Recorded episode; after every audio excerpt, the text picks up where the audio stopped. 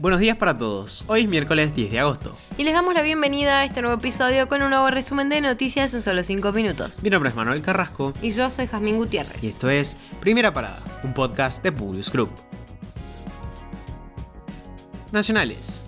Silvina Matakis ya es la nueva titular del Banco Nación y en su primera acción dentro de la entidad le exigió la renuncia a todos los directores del banco. Se trata de Claudio Lozano, Ángel Mercado, Cecilia Fernández Buña, Federico Sánchez, Guillermo Yersba, Martín Ferré, Julia Estrada, Raúl Garré y Carlos Caserío. Los pedidos de renuncia llegaron desde la Casa Rosada para Sánchez, Lozano y Biersba. Cuando aceptó el cargo en el banco, una suerte de premio consuelo, el presidente Alberto Fernández habría conseguido darle a Batakis todo el directorio. El presidente Alberto Fernández convocó a empresarios y sindicalistas para negociar un acuerdo de precios y salarios durante 60 días. El jefe de Estado aseguró además que el Poder Ejecutivo está dispuesto a poner orden en la estructura de precios, Ejemplificó, no es posible que un mismo producto tenga distinto valor en un negocio y en otro que está a dos cuadras. Quiero que sepan cada argentino y cada argentina que la inflación es uno de los problemas que más preocupan al presidente de la República. El presidente de la República quiere que los salarios le ganen a la inflación y que los especuladores desaparezcan de la escena, declaró. Después de que el jefe de gobierno porteño, Horacio Rodríguez Larreta, anunciara que en la ciudad de Buenos Aires les quitarán los planes sociales a aquellas familias cuyos hijos o hijas no asistan al colegio, desde la Casa Rosada salieron a criticar con dureza esa medida. De esta manera descartaron la posibilidad de copiar la iniciativa y aplicarla para los beneficiarios nacionales, algo que había recomendado el mandatario del PRO. El gobierno anunciará el día de hoy el porcentaje de aumento de las jubilaciones y pensiones para el próximo trimestre junto con el pago de un bono para reforzar el ingreso de los jubilados. Según estimaciones de especialistas en temas previsionales, podría acercarse al 16% sobre el mínimo de 37.524 pesos el ENACOM autorizó a Google a realizar la instalación del cable de fibra óptica Firmina en el mar territorial argentino. El tendido será el más largo del mundo con una traza de aproximadamente 13.500 kilómetros, llegará hasta Estados Unidos y permitirá la mejora en la calidad de la conectividad de Internet.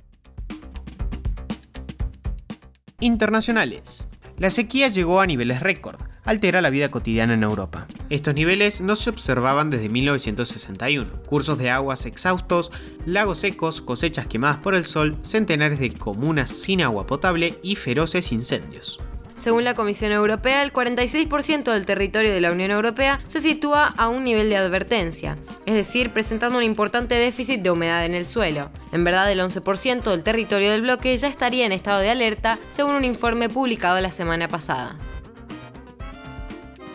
El FBI allanó la residencia de Donald Trump en Florida. Esto lo comunicó el mismo Trump diciendo que nunca antes le había pasado algo así a un presidente de los Estados Unidos. El Departamento de Justicia y el FBI no se han pronunciado sobre la investigación. Eric Trump le dijo a Fox News que el allanamiento estaba relacionado con acusaciones sobre una gran cantidad de documentos que el presidente se llevó cuando salió de la Casa Blanca en enero de 2021.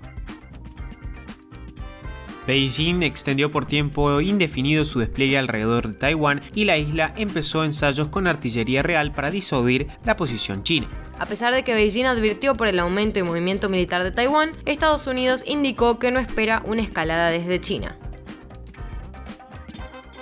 Estados Unidos ofreció ayuda a Cuba en medio de la crisis energética que está atravesando el país por las explosiones de los depósitos de combustible de la ciudad de Matanzas. Washington indicó que quiere apoyar a las personas y organizaciones que están enviando bienes de asistencia humanitaria. Rusia lanzó un satélite iraní en medio de los temores de que sea utilizado en la guerra contra Ucrania. Irán, que mantiene vínculos con Rusia y evita criticar la acción rusa en la guerra, buscó despejar las sospechas de que se utilizaría para vigilar objetivos militares en Ucrania. Pero la agencia espacial iraní aseguró el domingo que la República Islámica controlará el satélite desde el día 1. Ningún tercer país podrá acceder a la información enviada por el satélite debido a su algoritmo encriptado, aseguraron.